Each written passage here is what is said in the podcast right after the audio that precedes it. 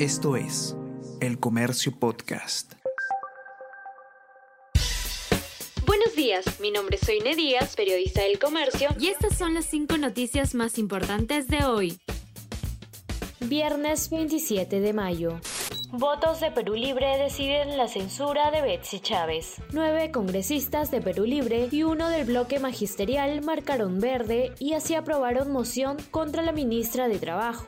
El resultado puso en evidencia otra vez quiebre en el oficialismo. Jorge Martí Corena renunció a dicha bancada.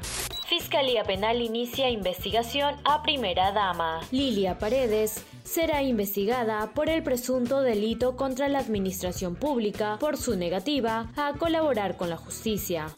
Sismo de 6,9 afecta viviendas y colegios sin causar daños personales. Un temblor de magnitud 6,9 fue registrado ayer a las 7 de la mañana en la ciudad de Ayaviri, provincia de Melgar, región de Puno, informó el Instituto Geofísico del Perú. Movimiento telúrico remeció casas de adobe, puente e iglesias. También hubo desprendimientos peruanos piden priorizar las vías para las bicicletas. El 86% de peruanos considera que autoridades deben dar preferencia a la infraestructura para las bicicletas según encuesta de Ipsos. Asimismo, un 94% opina que el uso de las bicicletas es importante en el objetivo de reducir el tráfico vehicular y la contaminación.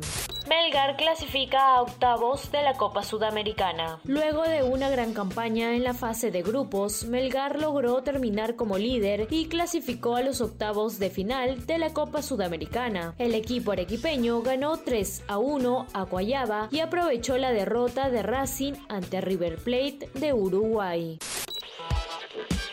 Todos, ¿qué tal? ¿Cómo están? Eh, espero que estén comenzando su día de manera excelente. Yo soy Ariana Lira y hoy tenemos que hablar del debate presidencial.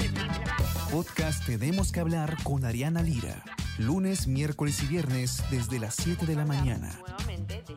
Entérate todo sobre las noticias más relevantes del panorama actual, nacional o internacional. Escúchalo en la sección podcast del comercio o a través de Spotify, Apple Podcast y Google Podcast.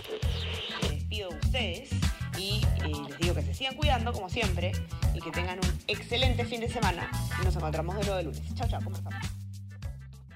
Esto es El Comercio Podcast.